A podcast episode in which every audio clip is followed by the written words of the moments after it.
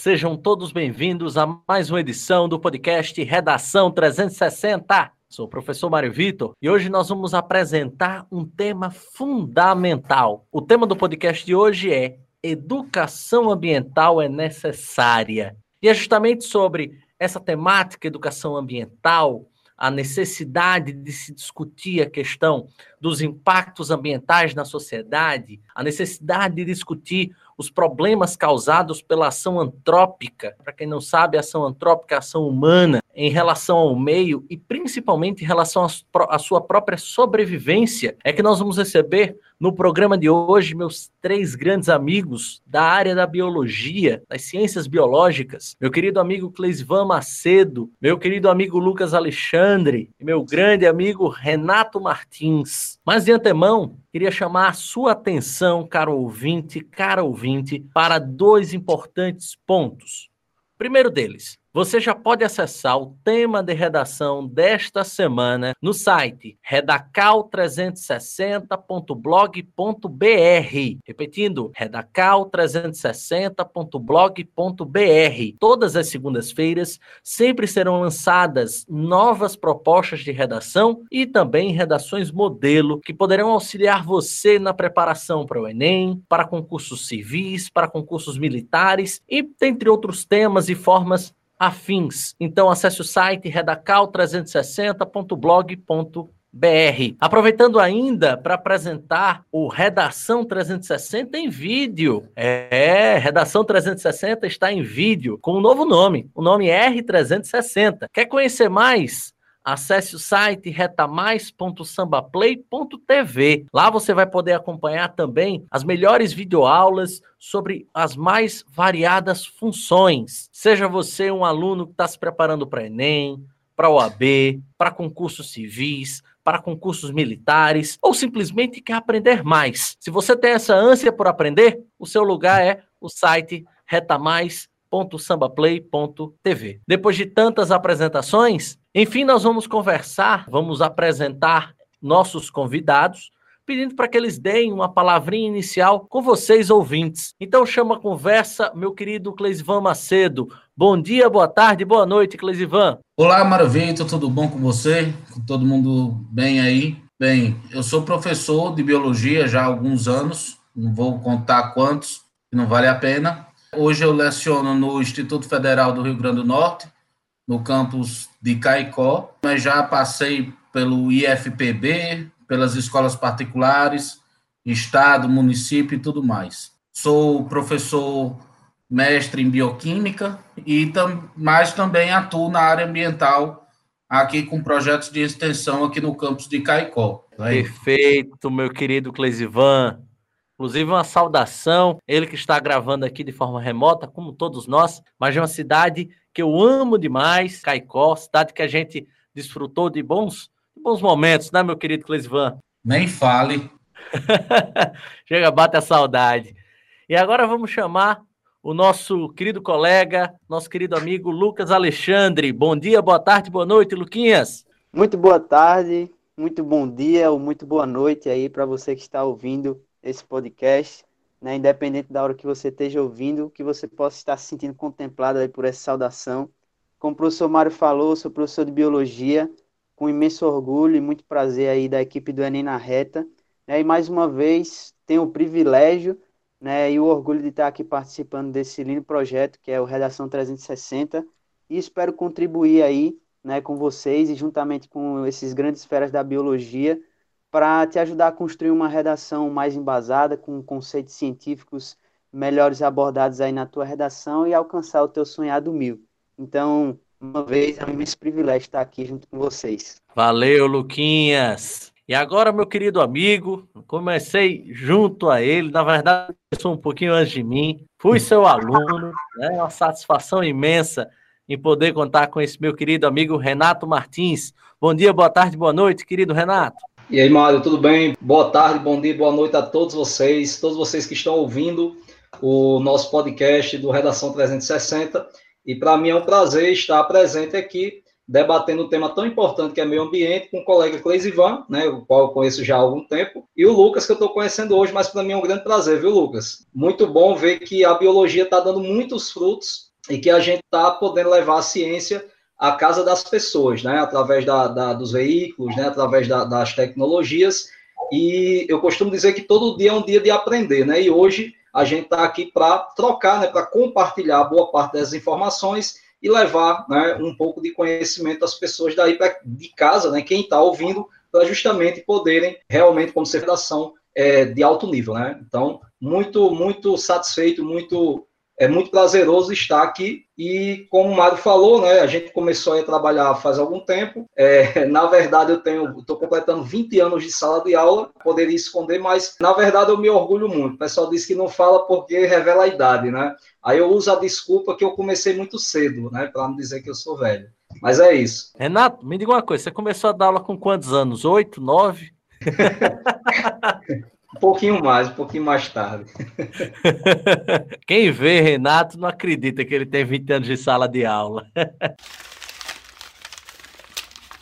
Pois bem, minha gente, vamos apresentar aqui o editorial do programa de hoje. Os impactos ambientais são retrato de um homem domestificado e domestificador, que historicamente modificaram o meio ambiente a seu prol despeito. Podemos elencar inúmeros exemplos de mau uso do meio ambiente e, principalmente, elencar diversas consequências, como o desaparecimento de espécies, aquecimento terrestre promovendo o derretimento das calotas polares, poluição atmosférica e, dentre outros tantos, que afetam tanto ao próprio humano como também a outras espécies. Podemos dizer que o homem foi letárgico na busca por soluções à sua constante destruição ao meio sendo ele um propulsor apenas na década de 1970 de conferências globais, principalmente conferências em prol da salvação do meio ambiente e, consequentemente, de si mesmo. Então, é justamente sobre essa letargia, justamente sobre como o homem foi desleixado em relação ao meio em que vive,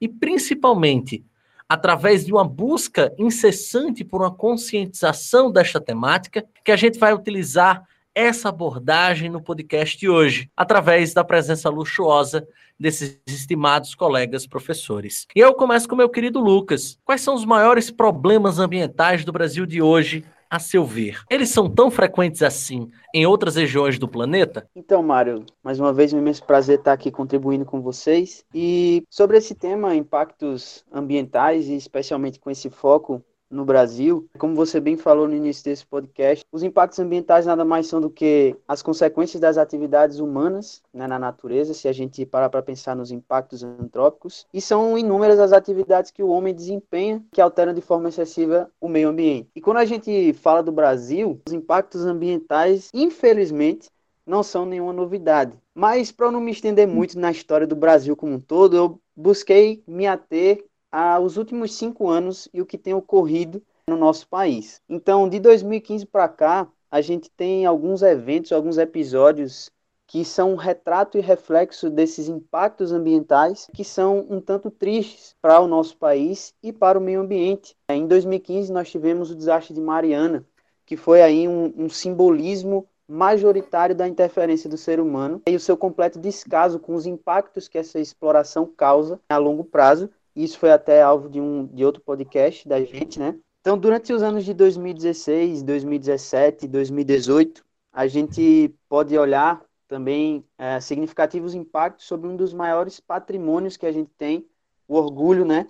De poder dizer que temos uma grande parcela dele, que é a floresta amazônica, que tem elevado número né, e a intensificação do processo de desmatamento nessa floresta tão importante para, o, para a biosfera né? No ano de 2017 a 2018, nós tivemos cerca de 7.900 quilômetros quadrados de área florestada derrubada. E isso já simbolizava um aumento de 14% em relação ao ano de 2016 e início de 2017. E para terminar essa questão, né, a gente olhar para o ano passado, o ano de 2019, nós tivemos as grandes queimadas acontecidas na Amazônia, quais despertaram os olhos da população, principalmente por aquela nuvem né, escura que acabou atingindo a cidade de São Paulo, que nada mais era do que a união de uma frente fria e o material particulado oriundo dessas queimadas. Além disso, ainda no ano de 2019, nós tivemos o derramamento de petróleo na costa brasileira,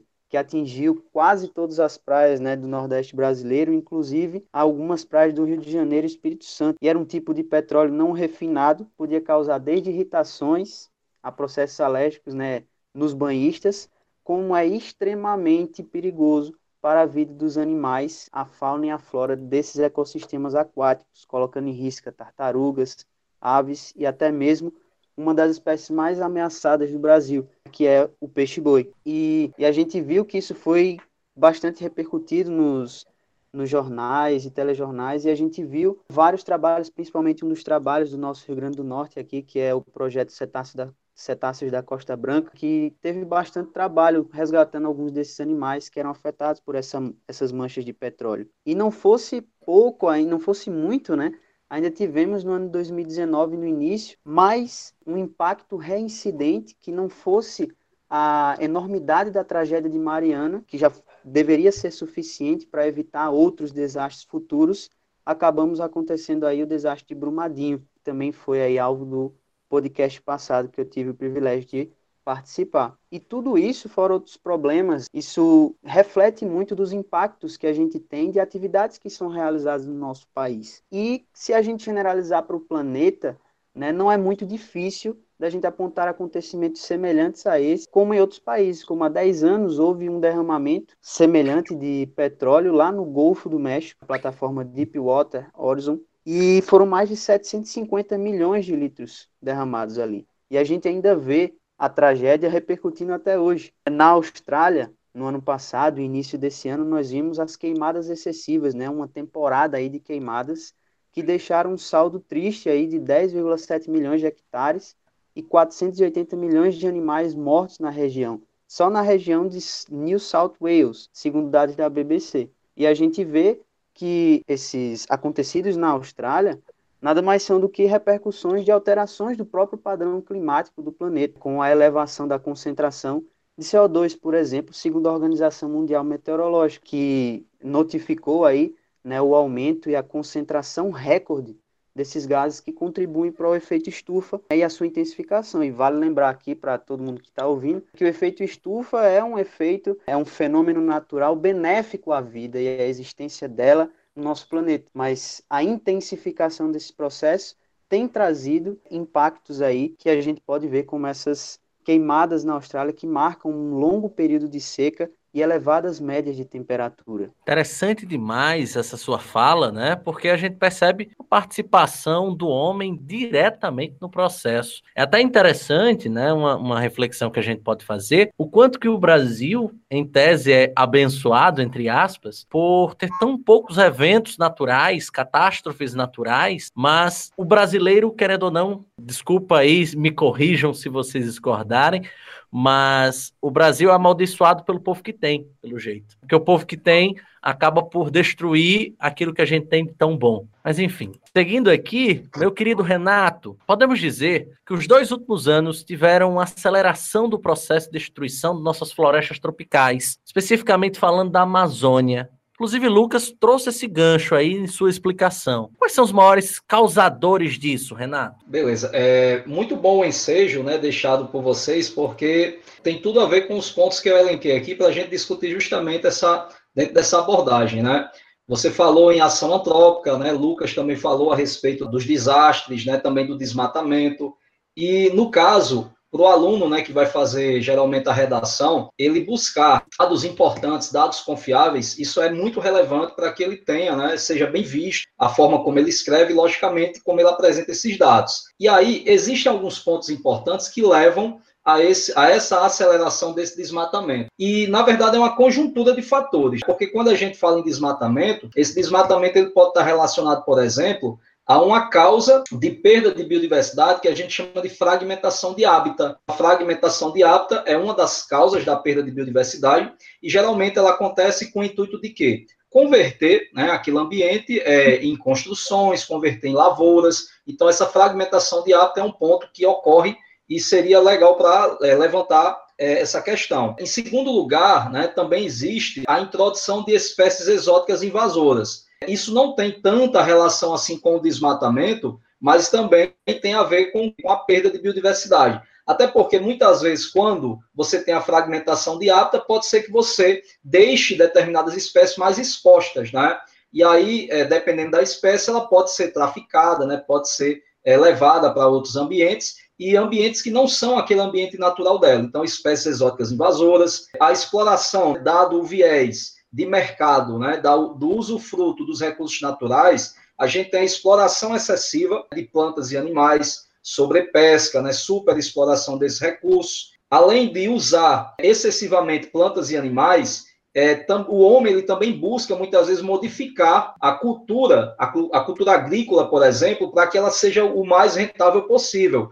E nesse ponto ele passa a utilizar o quê? Os chamados híbridos e também monoculturas. Um fato importante né, para a gente lembrar, por exemplo, quando a gente associa o desmatamento, o desmatamento ele pode estar associado a retirada, né, a supressão da vegetação, para quê? Por exemplo, para é, plantar, para cultivar alguns cultivares mais rentáveis, como é o caso do açaí, por exemplo. O açaí ele fornece tanto fruto quanto palmito. E muitas vezes, é, como se trata de uma planta que ela não tem galhos, né, aqueles ramos laterais, quando o indivíduo acaba derrubando, derruba a planta inteira, tem que plantar novamente e aí para que ele tenha uma produtividade mais elevada, muitas vezes ele faz o quê? Ele desmata uma área enorme para cultivar somente açaí. Nesse ínterim, a gente tem o que? A gente tem base cultura, e no que você deixa né, de cultivar espécies nativas, no que você deixa de manter aquelas espécies nativas, você começa a, a, meio que forçar o ambiente a ter somente um tipo de cultura agrícola. Isso também é ruim para a biodiversidade, isso tem uma, uma, relação muito direta, digamos, com o desmatamento. Outro ponto é a poluição e contaminação né, dos mananciais, da terra, da água, do ar, e fechando, né, dentre esses pontos que estão possibilitando a, a aceleração desse desmatamento, a gente poderia dizer que o ponto que, que unifica tudo isso, né, que junta tudo isso, são as mudanças climáticas. Né? As mudanças climáticas, elas queira quer não, elas são fruto de toda essa conjuntura de fatores. Lucas apresentou aí alguns dados importantes falando sobre os desastres, também sobre desmatamento. É muito importante que o aluno ele vá buscar realmente essas informações em fontes confiáveis. Eu geralmente recomendo muito a utilização do, do site do INPE, Instituto Nacional de Pesquisas Espaciais, o aluno vai lá, você vai lá, busca dados de satélites, tem um programa lá chamado Terra Brasilis, que ele tem alguns índices importantes, dentre eles o, o, o, PRODES, que ele dá, PRODES, né, dá justamente os níveis de desmatamento. E tem gráfico, tem mapa. Nos gráficos, por exemplo, é, dá para você olhar para o gráfico e traçar um panorama histórico desse desmatamento que está acontecendo na Amazônia, por exemplo. E aí eu gostaria de ressaltar alguns anos em especial. Por exemplo, 1995, 1995, aproximadamente 29 mil quilômetros quadrados, eu diria que foi o maior desmatamento que está registrado no site do INPE, que é o de 1995. Depois tivemos um pico também, aproximadamente 28 mil quilômetros quadrados de desmatamento, é, em 2004.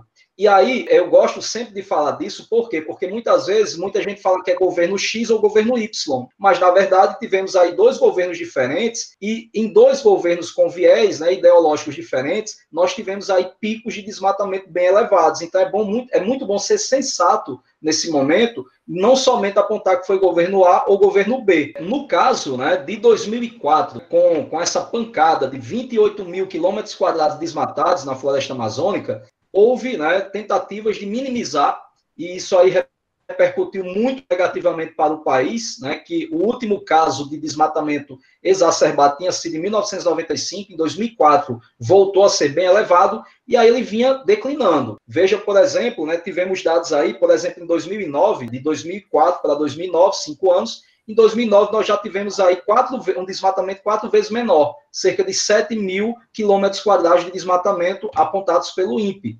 Então, 2009 foi um marco interessante, porque tinha sido o menor desmatamento desde 2004. Só que aí, 2009, aí 2019, ou seja, o ano passado nós tivemos, dentro dos 10 últimos anos, o índice de desmatamento mais elevado foi justamente no ano passado. E lógico, né, tem muitas questões que podem ser suplantadas para argumentar. abertura de fronteiras agrícolas, né, os incentivos, isso faz com que muita gente por exemplo, acabe desmatando mais para animal ou para cultivar realmente um gênero alimentício. Então, tudo isso, toda essa conjuntura econômica, ela está diretamente ligada a esse fator desmatamento. Perfeito, meu querido Renato. É interessante a gente perceber né, uma questão aí. Renato citou muito a questão da, da ideologia, da forma como o Estado brasileiro ele passou por diversas correntes políticas, diversos partidos políticos, mas sempre foi uma questão ligada ao Brasil, a questão do desmatamento, a questão dessa ultrapassagem das fronteiras agrícolas e diria até mais, né, a, a questão do agronegócio como um todo, sendo ele importantíssimo para a economia, como sempre foi, continua sendo, mas ao mesmo tempo como devastador, não é isso, Renato? Perfeito. Meu querido Cleisvan, aproveitando mais uma vez o gancho, dessa vez para tratar um pouco mais de biodiversidade. A biodiversidade marinha e a biodiversidade terrestre estão sendo muito muito prejudicadas nesse processo aí de desmatamento, foi amplamente difundido e abordado por tanto por Renato quanto por Lucas. Quais, como resolvermos esses impactos, tanto à biodiversidade marinha quanto à biodiversidade terrestre? Bem, boa noite mais uma vez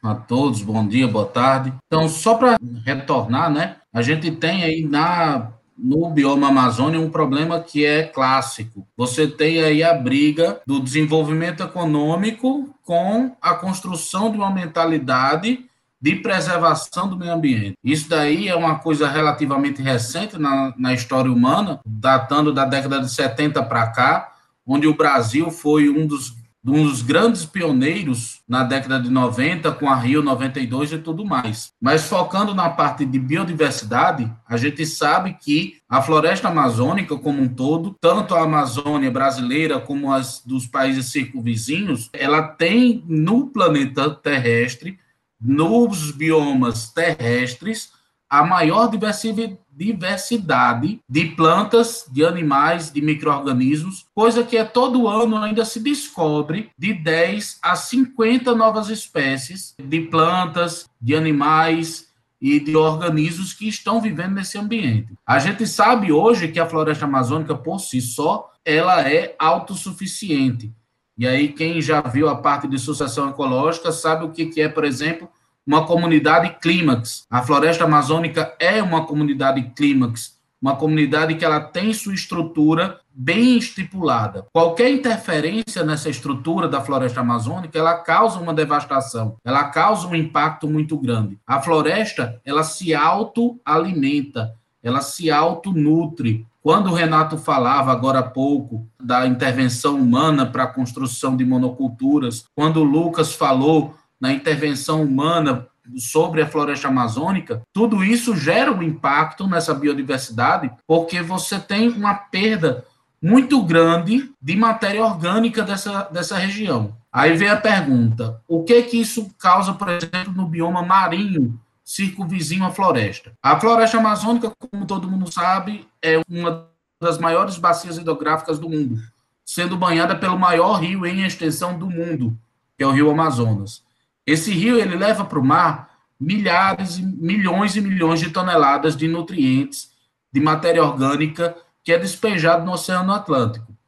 Recentemente, pesquisadores, inclusive do Greenpeace, descobriram que na foz do Rio Amazonas existe um imenso uma extensão de recifes de corais, que antigamente se achava que existia apenas em águas límpidas, claras, que precisava de muita iluminação. E mesmo na foz do rio Amazonas, que traz esse sedimento, hoje em dia a gente sabe que existe uma extensão enorme de corais que foram chamados de corais da Amazônia. E eles sobrevivem.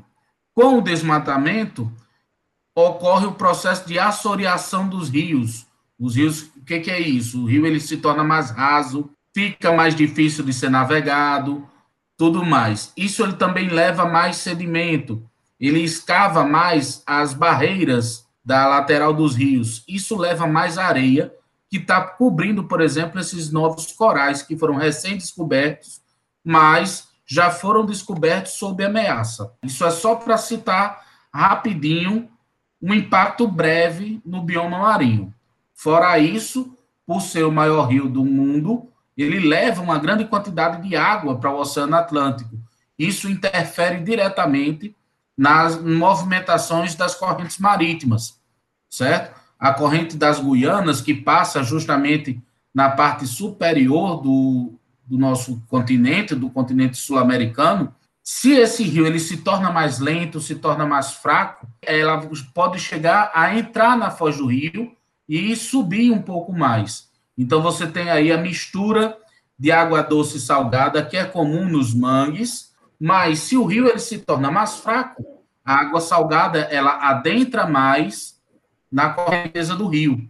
E aí você tem uma mortandade de todo aquele mangue, de toda aquele daquela, bio, daquela biota que está próximo da foz do rio, mas não suporta tanta salinidade. E aí você tem essa alteração.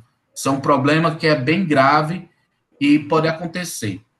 Com relação à parte terrestre, você tem aí, como o Renato falou, o desmatamento, a monocultura, e tem um processo que é natural de retomada dessa estrutura. Mas, para isso, é um processo muito lento, é um processo que a natureza leva anos, décadas, milhares de anos para formar e retomar a floresta. Hoje em dia, a gente sabe que existe ações, principalmente lideradas pelas comunidades indígenas da região, que trazem, por exemplo, algumas mulheres catadoras de semente, as chamadas iarangues, elas fazem uma misturada das sementes nativas para reflorestar, para recuperar essa floresta.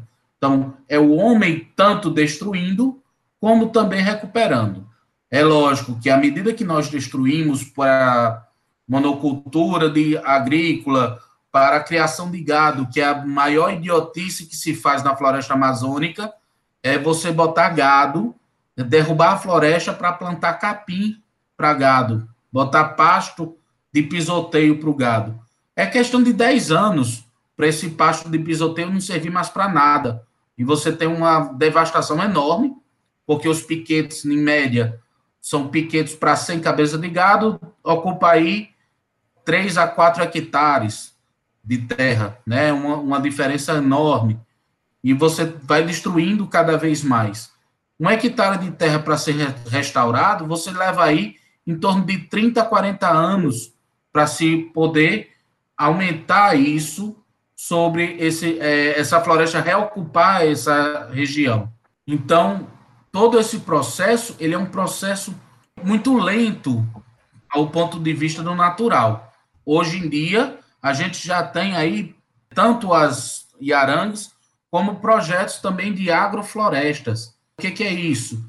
São sistemas de consórcio entre a lavoura econômica com a própria floresta, que vai fazendo aí um processo de consórcio, onde uma, uma planta ajuda a outra. A gente sabe que a associação de plantas, a associação de culturas na agricultura já é uma coisa muito utilizada. Aqui no Nordeste, a gente sempre fez a cultura do feijão e milho. Então, parte do ano planta feijão, parte do ano planta milho. E lá na floresta amazônica, hoje em dia, se tem plantação de cacau, juntamente com açaí. É uma palmeira com uma, uma, uma outra fruta. Eu não sei, Renato pode me ajudar aí. Eu não sei se o cacau chega a ser uma leguminosa, mas é uma planta que produz, é, ajuda bastante e é mais utilizada nessa região. Hoje em dia o Brasil. Na, na verdade, como é? Na verdade, só interrompendo, Cleisman, desculpa aí, atropelando aí a tua fala, é, na verdade o cacau também é muito importante porque, e, e, assim, a aceitação dele ao solo da floresta. No caso, o, o, cacau ele é um parente próximo do cupuaçu, é o mesmo gênero, Teobroma, tanto o cacau é. quanto o cupuaçu, e, e isso faz com que você tenha justamente uma cultura de um gênero, né, que serve como alimento, que alavanca também a, a, economia, mas que é dali também aquela floresta, é fantástico. Hoje em dia o Brasil voltou a ser um grande exportador de cacau, justamente por conta dessas lavouras de cacau na floresta amazônica, porque no interior da Bahia o cacau hoje em dia é praticamente para contar a história do processo é, cacaueiro da região, dos livros de Jorge Amado. Mas o processo de sucessão ecológica que ocorre na floresta é um processo bem lento, é um processo muito devagar que acontece. Uma sucessão ecológica secundária que ela leva muito tempo para acontecer. Mas já existe hoje em dia trabalhos para justamente ajustar essa recuperação da biodiversidade. Cleisvan, muito interessante e chama a atenção do nosso ouvinte, porque pequenas ações levam a ações, no caso humanas, levam a ações regimentais do Estado e principalmente de, de organizações governamentais, como você citou, o Greenpeace em dado momento, a ações de anos, de centenas de anos muitas vezes. Então, na hora que se faz algo como a substituição da vegetação, como você trouxe, pela produção agrária, pela produção principalmente aí da pecuária, né, bovina, você aí tem quantos anos de recuperação, quantos anos de investimento altíssimo por, por parte do Estado, simplesmente por uma política de conscientização que não foi feita, não é isso? Exatamente. Para você implantar um pasto na floresta, é um processo custoso. Por quê? Porque você tem que desmatar, você tem que limpar a área, você tem que regular o solo, você tem que semear e esperar esse pasto crescer para poder soltar o gado. Isso se foi aí em torno de 3 a 4 anos. Mais 10 anos, esse pasto ele não consegue sobreviver, porque a floresta ela se autoalimenta.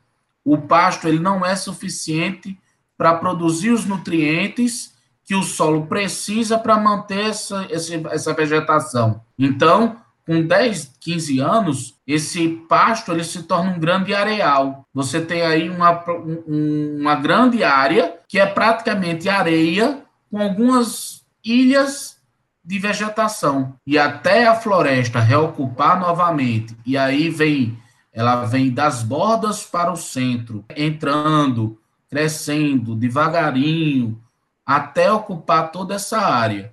E aí você tirou árvores centenárias, árvores como mogno, como ipê, como jandaíra, como várias outras árvores da, da Amazônia, árvores que levam séculos para crescer, para poder essa, essa vegetação ser restabelecida, vai se levar outros séculos. Porque a gente sabe que na Amazônia você tem um extrato, você tem um extrato sobre a terra, né, onde você tem ali plantas que não precisam de muita iluminação, você tem um extrato médio, que é, são as, as árvores menos, é, menos, é, menos altas, vamos dizer assim, árvores mais baixas um pouco, que precisam de uma iluminação média, e você tem um grande dorsal lá em cima, que é, é onde fecha o teto da, da, da floresta. Mas essas árvores, elas contribuem com o solo. Como? Ela quebra um galho, ela perde uma folha, ela deixa cair um fruto, um animal que morre. Tudo isso vai sendo nutriente para, essas, para esse solo. Se tiver só capim, isso não é suficiente, certo? Então tem todo um processo de crescimento das bordas até o centro.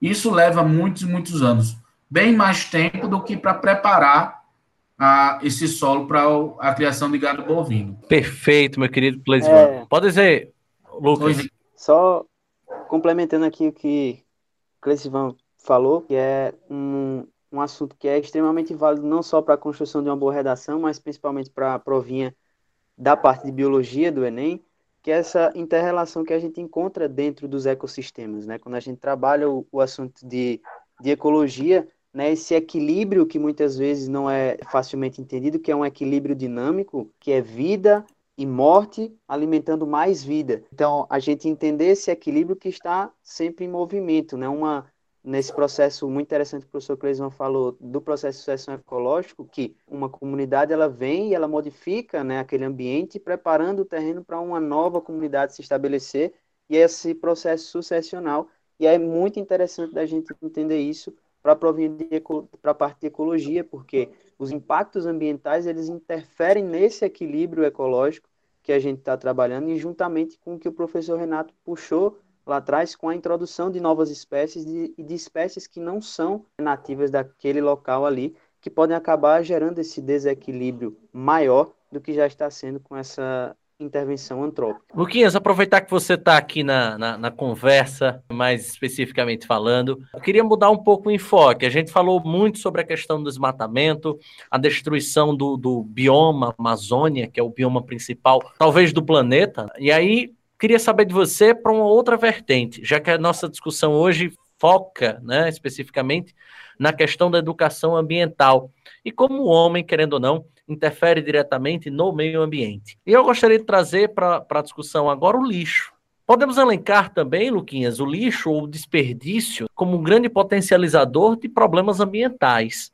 Quais são os impactos que você observa do lixo em nossa sociedade como um todo, em nosso meio ambiente, e como nós podemos resolver essa situação? Falando sobre essa temática do lixo, eu acredito que assim o lixo, desde a sua produção, né, e entenda assim produção, né, porque eu falei da sua produção, parece que a gente vai sintetizar, produzir realmente lixo, mas da produção do momento quando a gente descarta alguma coisa ali, no momento que a gente substitui aquele produto que a gente tinha, né, até a destinação desse lixo, né, é um problema constante, constante dentro do assunto de ecologia, dentro da biologia, quando a gente trabalha esse assunto de humanidade e meio ambiente. Como você bem colocou, Mário, no início, o grande problema começa quando o ser humano ele dá uma pausa na adaptação, digamos assim, e passa a moldar o ambiente a ele mesmo. E um desses problemas que decorre disso é exatamente a produção do lixo. E esse problema se agrava ainda mais em decorrência do crescimento da população humana, do desenvolvimento industrial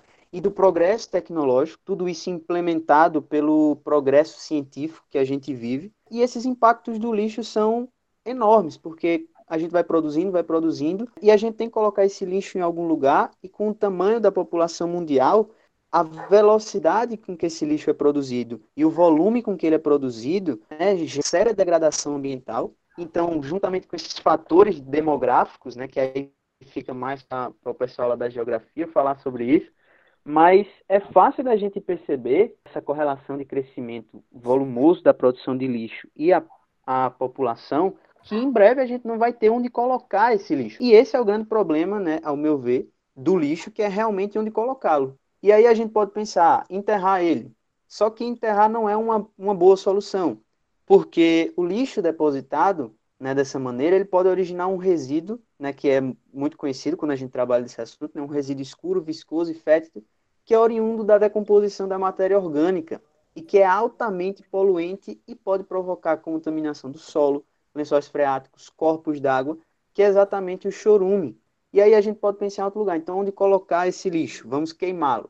Só que queimar também não é uma boa solução, porque contribui ainda mais para agravar o problema da poluição atmosférica, além de ser um desperdício de recursos, tendo em vista que aquele lixo que está sendo incinerado, ele poderia estar sendo reaproveitado. E ainda mais, despejar esse, esse material de qualquer forma em rios e mares também não é uma boa jogada para a gente implementar e passa longe de ser uma solução. É por causa disso que hoje a gente tem né, a famosa ilha de plástico, também chamada de sétimo continente, que é uma ilha de lixo flutuante no meio do Pacífico, que segundo um estudo publicado pela Nature em 2018, é uma mancha de 1,6 bilhões de quilômetros quadrados e aproximadamente 80 mil toneladas de lixo plástico, e que é algo que não aparece muitas vezes aos satélites porque são pequenos fragmentos de plástico que são oriundos da erosão de pedaços maiores de plástico. Um, uma partícula que a gente conhece como microplástico, que muitas vezes não é conhecido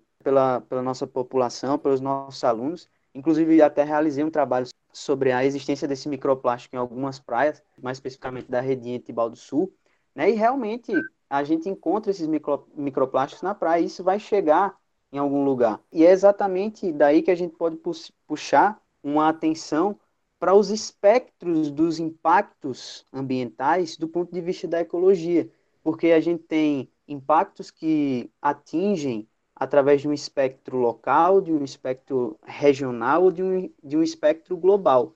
Né? Quando a gente despeja esse lixo em algum lago, em algum rio, isso pode ter um impacto local né, por exemplo, um processo de eutrofização daquele ambiente, onde a gente tem um acúmulo de nutrientes ali, que vai desestabilizar aquele ecossistema por promover cre o crescimento de alguns outros componentes da fauna, ou da flora, que não seriam aí do ponto de vista desse equilíbrio, e a gente pode ver né, que isso pode também ser de um espectro regional, quando esse rio vai passar por várias cidades, por vários ecossistemas, e é exatamente um espectro global que a gente vê nesse exemplo que eu citei.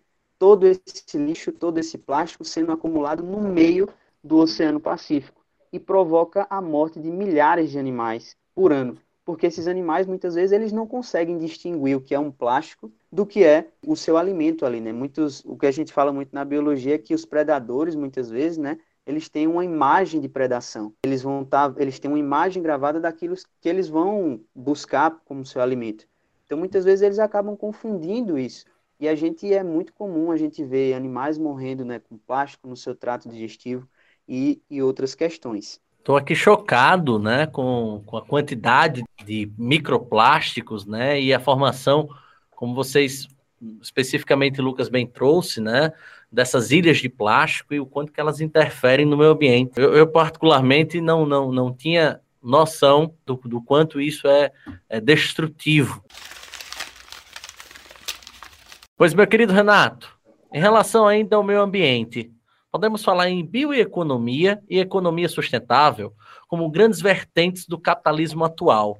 Você pode explicar um pouco mais o funcionamento destas, né, tanto da bioeconomia quanto da economia sustentável na sociedade brasileira? Tranquilo. No caso, né, tudo parte do viés da sustentabilidade. Né? O que, que vem a ser essa ideia de sustentabilidade? Sustentabilidade é meio que uma política né, que visa a utilização dos recursos naturais de uma forma a deixá-los disponíveis para gerações futuras. Né?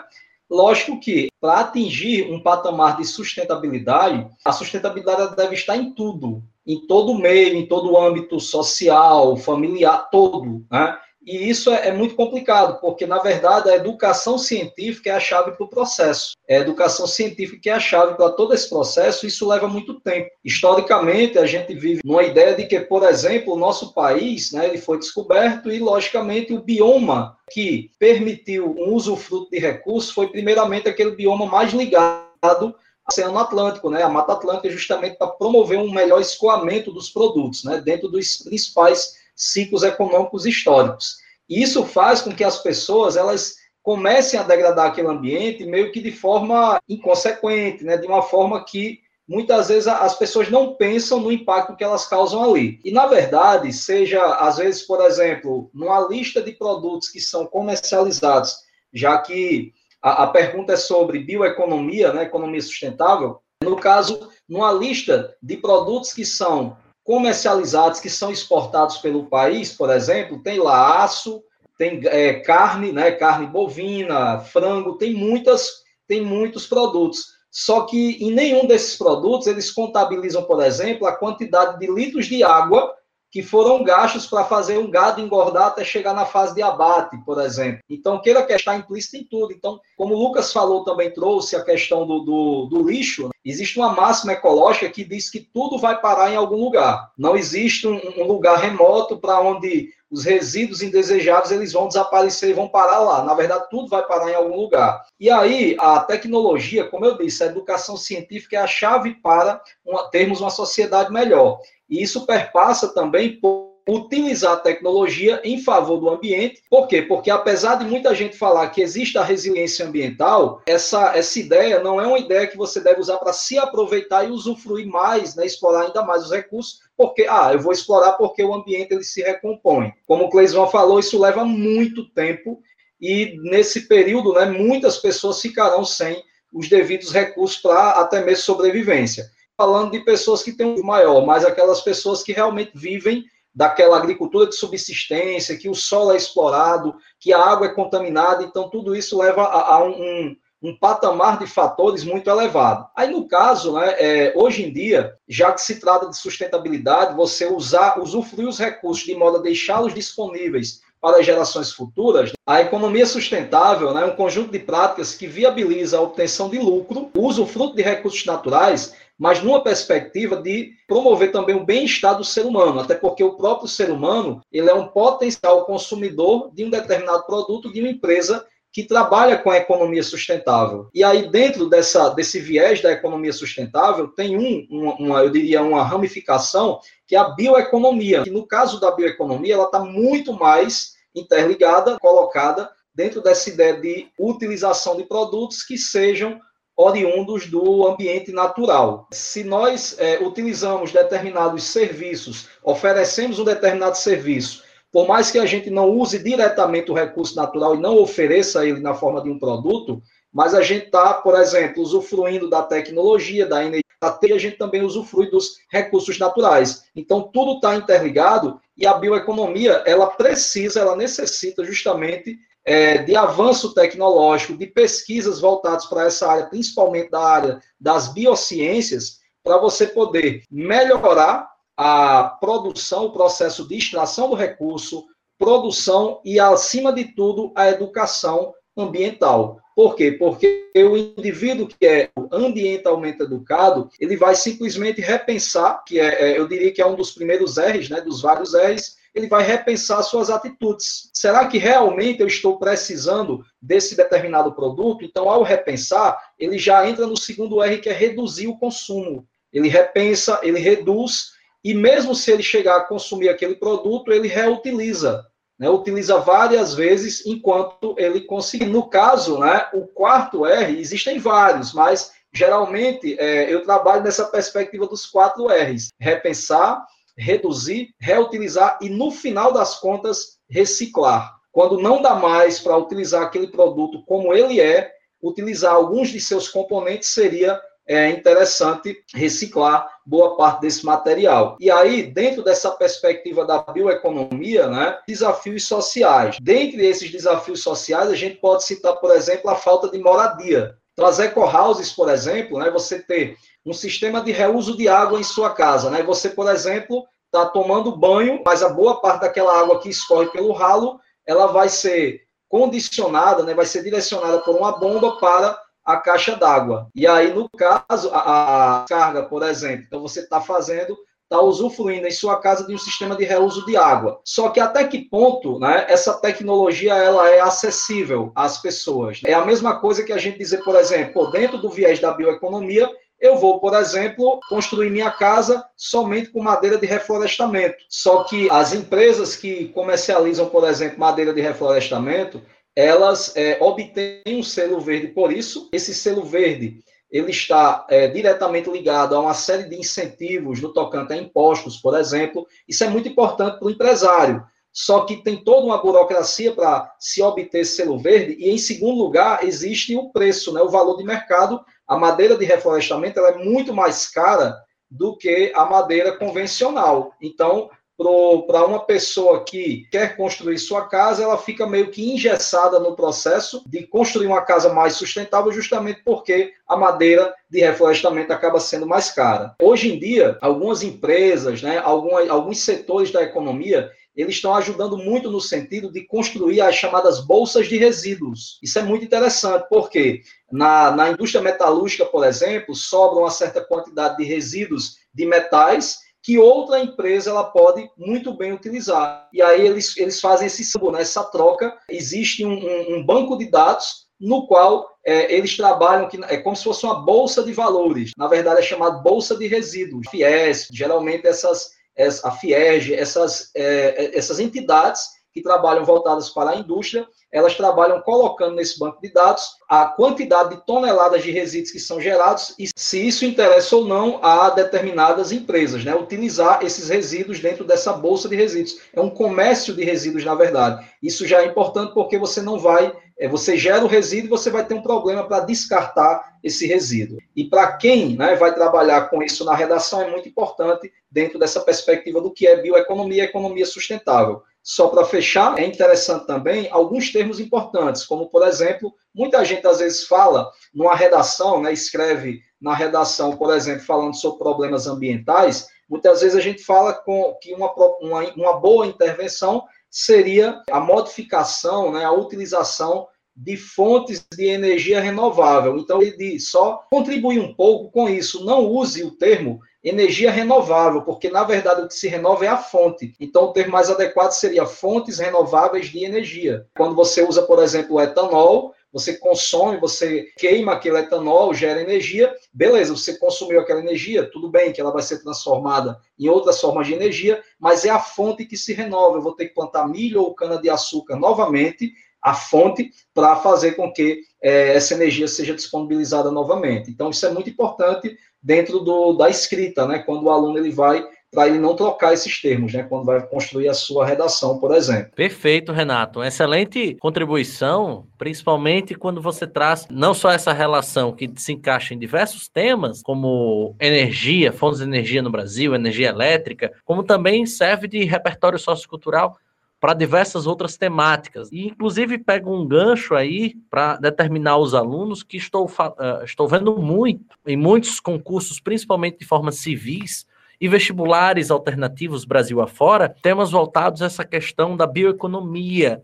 Então é muito interessante que você leia um pouco mais, ouça, quem sabe, mais uma vez esse podcast para ouvir a definição do que seria bioeconomia dada pelo professor Renato, e assim, de certo modo, conseguir construir, né, quem sabe, uma redação sobre tal temática. Caminhando agora para a parte final do nosso podcast, chamo agora meu querido amigo Clesivan. Muitos apontam que a saída para arrefecer os problemas provocados pela ação antrópica ao meio ambiente seria investir em educação ambiental. Mas que educação ambiental seria essa? Ou seja, como você pensa que isso deve acontecer? Bem, a educação ambiental ela tem que começar mesmo em casa. A parte de reutilizar a água da lavadora, da lava-louças, da máquina de lavar roupa, reutilizar essa água, utilizar menos sabão, não jogar o óleo da cozinha na pia diretamente.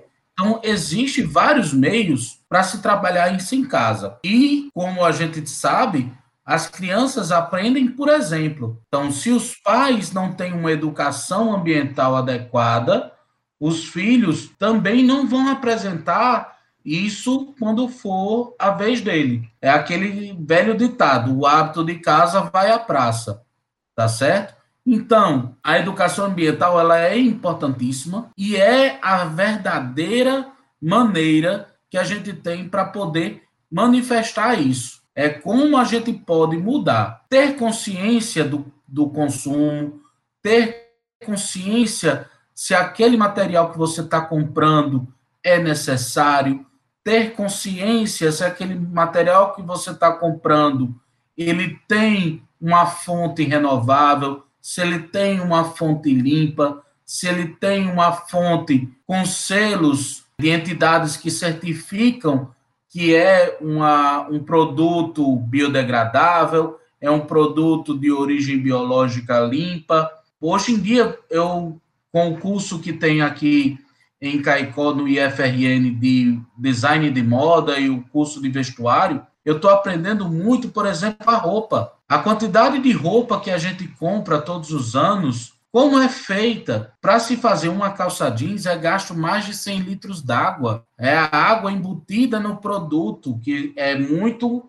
muito utilizada, e essa água ela faz, vai fazer falta no futuro. Quando a gente vê o sul e o sudeste passando por um período de seca e eles não têm esse hábito, o nordestino ele tem o hábito de economizar energia, economizar água, economizar energia muito mais do que as pessoas do sul e sudeste. E essa educação é uma coisa que vem de casa. Então, essa educação ambiental, ela é realmente de fato necessária e aí desde a pré-escola até a formação do indivíduo.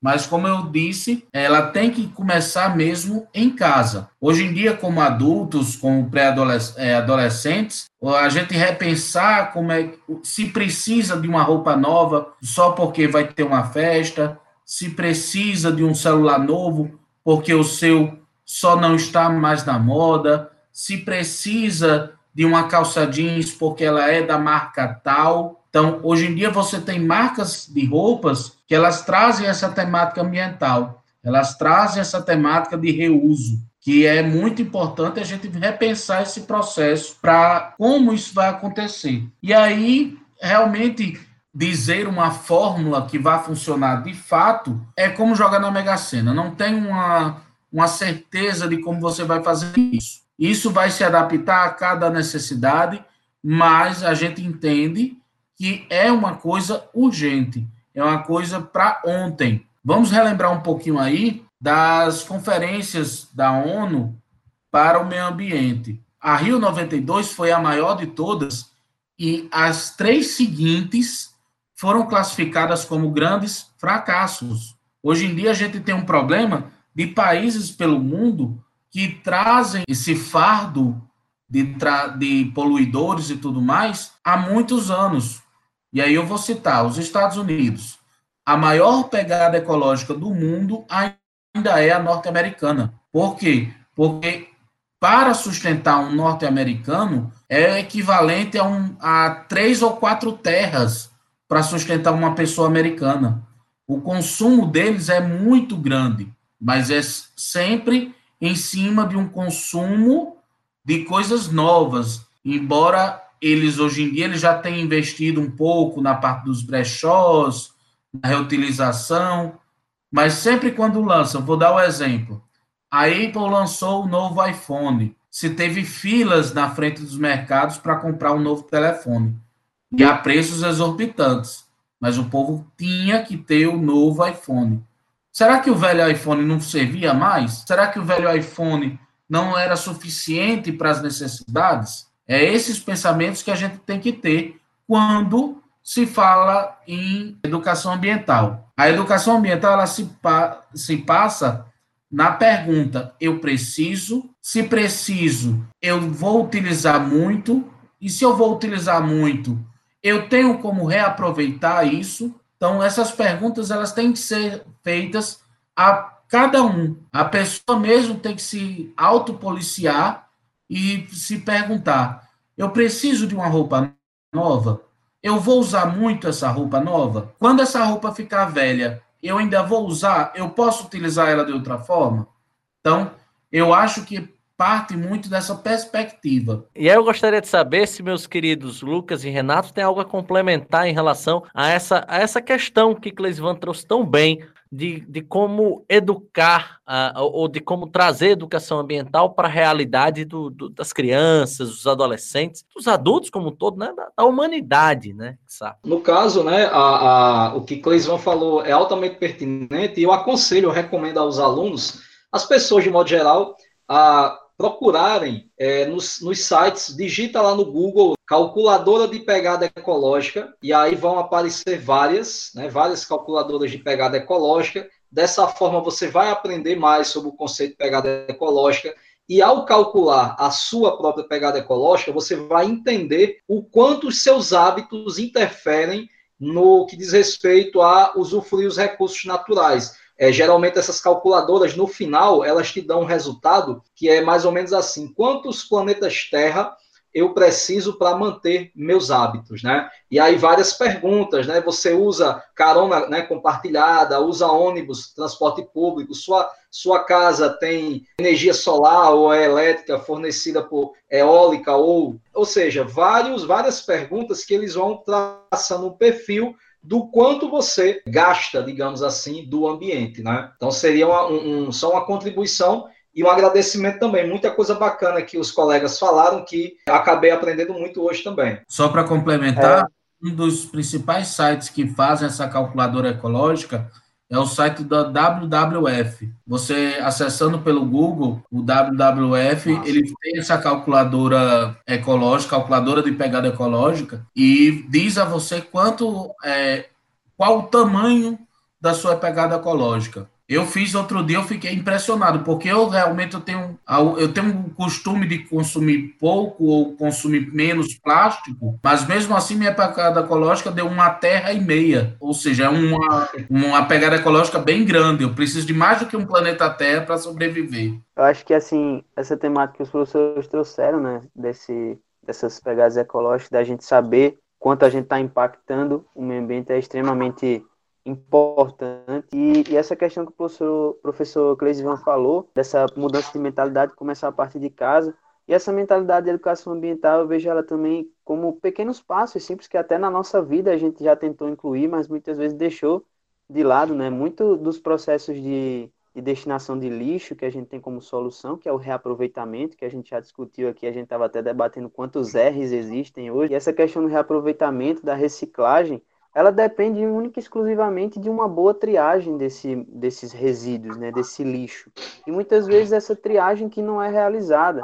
Por exemplo, se você realiza uma simples separação do, do lixo, que é inorgânico, daquele que é de matéria orgânica, a gente pode ter uma melhor, uma melhor eficiência, eficiência maior na reciclagem desses resíduos inorgânicos, assim como também utilizar a matéria orgânica para a própria geração de combustíveis, como da questão dos renováveis aí que o professor Renato falou, porque essa matéria orgânica pode ser colocada em biodigestores e ser utilizada para síntese de combustíveis aí como gás natural, que é utilizado nas residências, que é utilizado até mesmo combustível de automóveis. Então, é algo que é extremamente importante e que a gente começa desde uma simples triagem de resíduos, né, como aquelas campanhas que a gente vê desde muito tempo da separação dos lixos, metal, papel, etc. E eu vejo assim que muitas vezes é o grande empecilho nessa questão do, do recurso mesmo, né? Como o professor Renato falou, muitas vezes algo que é reutilizado, reaproveitado, ele geralmente é mais caro do que aquilo que é feito com matéria-prima natural. E essa é uma conta que a gente não deve levar em consideração, que eu acho que as indústrias não devem levar em consideração,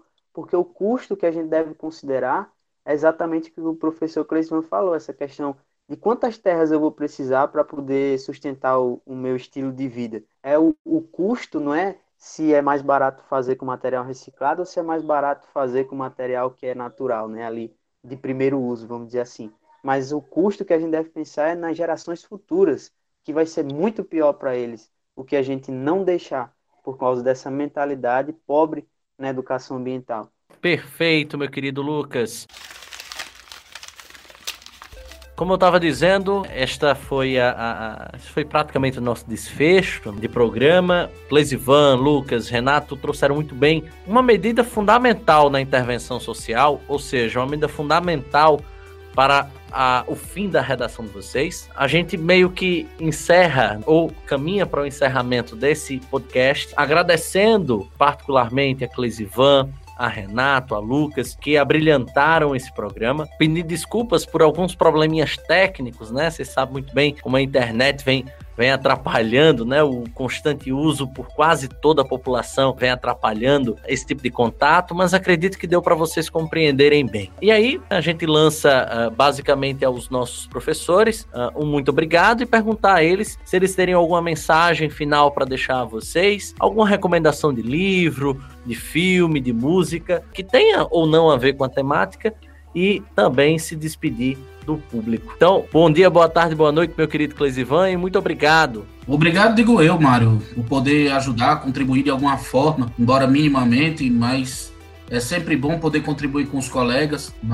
Agradecer também por poder reencontrar amigos como Renato, que são amigos fraternos bem de longa data, você também. Conhecer Lucas, que eu não conhecia também, uma grande satisfação poder conhecê-lo. Espero poder fazer mais parcerias. Renato já é parceiro de longa data, Mário Vitor também, mas Lucas é novo, a gente fica muito feliz com isso. A mensagem que eu deixo é realmente para a gente reler algumas coisas, alguns desses novos sites dessas, dessas ONGs, né, essas organizações não governamentais como Greenpeace, é, WWF, eles sempre têm trazem, vem trazendo muitas informações a esse respeito de devastação, desmatamento, queimadas, e sempre tem uma visão bem crítica com relação a esses, proje esses, esses projetos. Não sei, se, não sei dizer se seria exatamente isso, mas eles trazem uma visão bem crítica com relação ao meio ambiente tá certo? Outra linha muito interessante é a BBC Brasil. A BBC Brasil, nos últimos tempos de pandemia, ela vem trazendo muito, falando sobre o coronavírus em si, mas ela que lá ela também aborda temas sobre ecologia que são muito interessantes. É uma boa leitura na internet que a pessoa tem. Muito obrigado, meu querido Cleisivan. Bom dia, boa tarde, boa noite. Muito obrigado, meu querido Renato Martins. Valeu, Mário. Eu que agradeço, assim como o Cleisvan falou, né? Estou muito grato mesmo, só gratidão por rever você nessa, nesse período de pandemia a gente só, só mantém contato né, via WhatsApp ou é, nesse podcast. Esse podcast ele realmente trouxe é uma temática muito importante e a oportunidade que me foi concedida de aprender junto com os colegas, né? É um prazer em revê-lo, rever Cleisivan e conhecer também o nobre Lucas. E dos colegas, né, é, eu deixo né, para os alunos que vão fazer uma redação aí, muito boa, né? Tenho fé que isso vai acontecer. Uma coisa importante é você se situar na história. E aí, dentro dessa perspectiva, dessa abordagem voltada para meio ambiente, também é, eu sugiro a leitura do Jared Diamond, né? Que foi o ganhador do prêmio Pulitzer que é um livro de 98, se eu não me engano, chamado Armas, Germes e Aço. Armas, Germes e Aço, que ele vai mostrando como a sociedade humana ela foi se delineando né, no decorrer da história Inclusive, ele comenta a respeito do próprio ser humano se transformando num indivíduo consumidor dos recursos naturais. Então, é um livro fantástico, é uma leitura que é, é, vai acrescentar para, é, digamos, ter mais argumentos né, para a sua redação. Então, só gratidão aí pela oportunidade e espero em breve fazer parte de outras, é, outros podcasts ou parcerias também com, com os nossos colegas. Grande abraço aí. Grande abraço, Renato. Prazer todo nosso, não tenha dúvida disso. Luquinhas, muito obrigado, meu querido. Deixe sua mensagem. Então,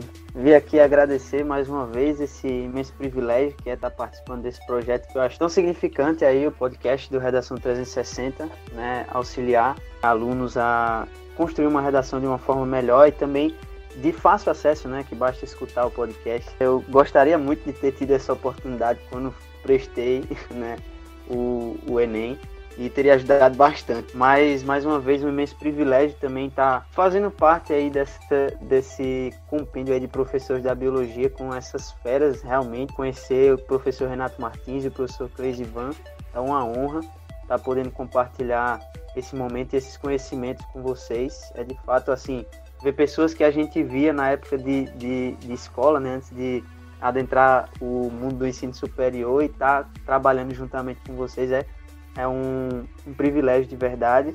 E deixar aqui que a gente possa realmente se importar com essa temática ambiental, porque é algo que até mesmo as culturas mais antigas, como povos indígenas brasileiros, faziam, que era utilizar uma região e depois, quando essa região já apresentava sinais de esgotamento, já partiam para outra região para utilizá-la e dar tempo àquela região para se recuperar. Então, se culturas que já são milenares no Brasil faziam isso, que não sejamos nós, né, nessa era científica e com tanto progresso tecnológico, a ter uma contribuição tão negativa para o meio ambiente. E que mesmo tudo parecendo difícil, a gente sempre pode fazer a diferença para tornar tudo mais fácil. E mesmo nesse período de pandemia, eu gostaria de deixar uma frase que, que muito né, fica na minha mente, que as coisas elas só são difíceis até elas se tornarem fáceis e a gente pode fazer isso. A gente como ser humano, como parte dessa biosfera, a gente também tem parcela nisso.